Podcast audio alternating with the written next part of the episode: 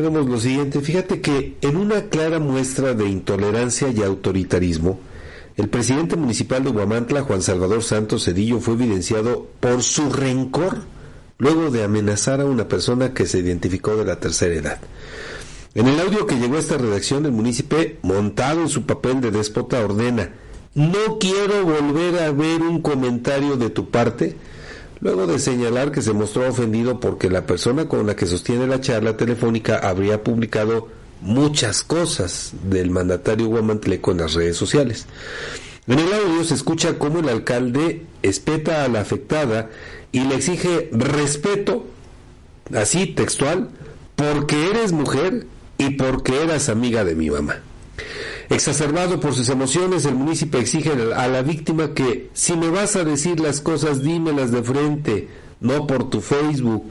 Yo te estoy hablando por acá, porque si no te voy a ver y no es amenaza.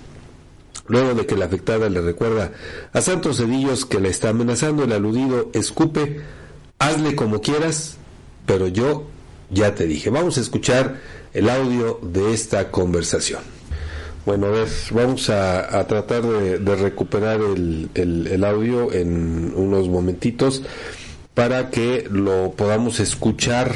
Eh, pues la verdad, Fabián, no sé eh, cómo veas, pero pues la situación obviamente pinta a un alcalde intransigente. No, más que intolerante. Intolerante, claro. Sí, sin, sin, sin duda alguna. Pero bueno, vamos a eh, vamos a escuchar. Tenemos ya el audio y esto fue aquí. Aquí está el audio tal como eh, lo, lo, nos lo compartieron. Bien, gracias a Dios. ¿Qué, ah, ¿quién habla? Soy Chava. ¿Por qué pones tantas cosas de mí? Pues no sé qué, qué ponga yo. No, no, nada. Yo siempre te he tratado con mucho respeto.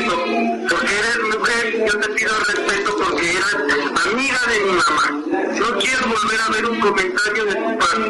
Mira, yo mira, mira, yo creo que, yo creo que yo pensé que tenían más este pues ahorita ya es presidente, ya no es para que te rebajes a eso. No, no, no estoy rebajando, te estoy hablando. No, no, no, no, no. Me estás amenazando. Me estás amenazando. Mira, yo a tu, a tu mamá la respeto mamá la respeto y siempre he respetado. No, no, no, y vas a No, yo no te digo nada y te lo digo de frente. Respeto tú, no yo, yo estoy hablando por acá, porque si no te voy a ver, no es amenaza. Mira, me estás amenazando, me estás amenazando. Hazte como quieras. Mira. Pero ya te dije. Mira, me estás amenazando, chaval. Bueno, pues ahí está, le digo, pues es parte de esta eh, conversación en las que sí se muestra este eh, talante de Juan Salvador Santos Cedillo de intolerancia, eh, de autoritarismo incluso, y lo más grave es la amenaza que realiza en contra de esta persona. Aquí uno esperaría que pues se diera la denuncia claro. correspondiente, porque pues no puede ser que una autoridad tenga conductas de esta naturaleza. Sin duda, sin duda. todo porque, a ver, sabemos, por si alguien no le ha dicho a Juan Salvador Santos Cedillo que por el hecho de ser autoridad, de estar en una responsabilidad pública, eh, su nivel de exposición a la crítica es todavía mayor, que el de cualquier claro. persona, ¿no? Sí. Entonces, pues si eso no lo entiende, pues no sé para qué quiere la reelección. Cierto, cierto, totalmente. Y digo, imagínate el nivel de intolerancia cuando dice no quiero volver a ver un comentario de es que aparte está violentando el derecho a la libre expresión. Así es. Está amenazando, ¿no? Son varias situaciones ilícitas en las que está incurriendo el presidente municipal de Guamantla. Así es. Insisto, yo creo que aquí la parte agraviada, en este caso la otra persona a la que se dirige, eh, que tengo entendido es una persona de tercera edad, pues tendría que poner la denuncia. correspondiente, ¿no? Porque esto no puede ser. Este nivel de intolerancia, que además tengo entendido no es la primera ocasión en la que el presidente del Partido Verde Ecologista surgido de este partido, pues incurre en estas mismas, No. para amedrentar a todas aquellas personas que le critican o que disienten de su forma de pensar y su forma de hacer las cosas como presidente municipal, como autoridad electa por este municipio. que al final de cuentas se le cuestiona por ello. La parte personal queda, queda lejos. Sin embargo, bueno, pues ahí estamos viendo este talante de esta autoridad que amenaza, coarta libertades, eh, pues, y además se victimiza. Además, Fíjate. Oye, ¿este hecho no, no, no, no incurriría en un acto de violencia de género? Tendría que, que, eh, valorarse por parte de las instancias respectivas, yo creo que sí, ¿no? Porque pues además viene de una eh, autoridad. Por supuesto. Entonces, eh, pues habría, habría que estar ahí pendientes de lo que determinen las autoridades respectivas. Pero, insisto, sí será necesaria que exista una eh, denuncia. Aquí no sé si en el caso, por ejemplo, de las instancias que llevan todo lo, relacion- lo relacionado con la violencia política en razón de género, pudieran int- intervenir eh, de oficio, sin que exista la, Ah, eh, La denuncia. No lo sé. Sí. En el caso, eh, digo, de las instancias ahí eh, que, que ven este tema de la violencia política, no lo sé. Creo que en el caso de la Comisión Estatal de Derechos Humanos tendría que intervenir. Así es. Porque, pues, estamos hablando, sí, ante eso, ante una violación. Pero, aparte, ante una amenaza. Amenaza. ¿No? Así una es. amenaza clara eh, por parte de, presuntamente, del presidente municipal. Pues fíjate nada más. ¿Qué te la reelección. Con esto, pues yo creo que se va alejando cada vez más de esa posibilidad, ¿no? Bueno, no sé, no sé el comportamiento en este proceso electoral cómo vaya a estar, pero pues creo que día tras día se va ganando el rechazo de muchos sectores de la población. Es que, Edgar, pues con este tipo de conductas no puedes aspirar y no puedes tampoco tapar el sol con un dedo. Por supuesto, Con una eh, villa mágica o como le llame a la aldea mágica. un remedio de Villa. No, no puede ser eso. Sí, y, claro. y repito, señor presidente, creo que quienes cobran como asesores le están viendo la cara.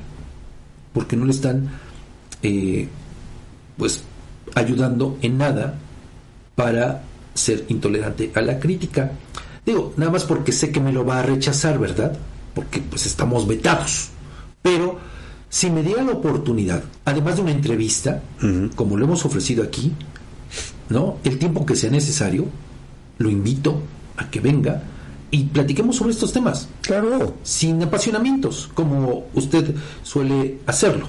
No, pero aparte, si me lo permite, de verdad, yo le regalo el libro La silla del águila para que lea ahí un poquito eh, pues de todo lo que tiene que ver con la tolerancia cuando se tiene un cargo de elección popular. Así Ojalá me lo permita. Yo de verdad se lo regalo pues con este eh, propósito digo a mí me gusta regalar libros sobre todo para la gente pues eh, que no tiene preparación no entonces este pues para que se ilustre un poquito y aprenda aprenda a no tener la piel tan sensible pues sí, ¿no? porque además... Porque aparte, a ver, don Juan Salvador Santos Cedillo, nadie le obligó a que fuera autoridad. Claro, él, él lo buscó. Usted lo buscó. Sí, claro. Y tuvo la suerte. Hizo que campaña. No, no es otra cosa. Tuvo la suerte de ganar. Entonces, pues. Eh, ¿qué Pero aún así, digo, pues estás a expensas de cualquier tipo de crítica, siendo eh, figura eh, pública, siendo una autoridad municipal, estás a expensas No, de cualquier tipo de crítica, Fabián. Bueno, yo nada más quiero imaginar, solo imaginar, Edgar, ¿qué haría Andrés Manuel López Obrador si le contestara a tantas, tantas personas que, bueno, le dicen cualquier cantidad de cosas a través de las redes sociales? Bueno, él aprovecha la conferencia mañanera para dirigirse a un sector, Sí, sí, sí, ¿no? claro. Pero ¿qué, qué haría? ¿Cuánto tiempo necesitaría Andrés Manuel López Obrador para responderle a todo esto? Bueno, no solamente eso. Si atendiera a estas críticas, estos cuestionamientos, estos señalamientos, estas opiniones, simple y sencillamente no estaría donde está. Porque para tener un cargo de representación popular, antes que cualquier cosa, antes que todo, deben tener los políticos la piel muy gruesa de rinoceronte, de hipopótamo, de elefante. O sea, muy, muy, muy dura para que esto se les resbale. Así es. Pero vemos que cuando no hay preparación, cuando se es intolerante, pues se dan reacciones. Y cuando no se tiene el oficio político, Fabián. Porque la verdad es que con oficio político... Bueno, Edgar, tampoco se trata eh, de, de, de... ciencia? No, no, pero mira, por ejemplo, a Fox todo lo que le dijeron y le siguen diciendo. Pues sí. Y tiene razón, sin oficio político. Claro, esa es la conclusión. Juan Salvador Santos Cedillo, un personaje que emerge en la política local sin la preparación correspondiente política, sin oficio político y que tiene la suerte de haber llegado a la presidencia municipal por los pleitos que tuvieron los de enfrente. Fíjate nada más.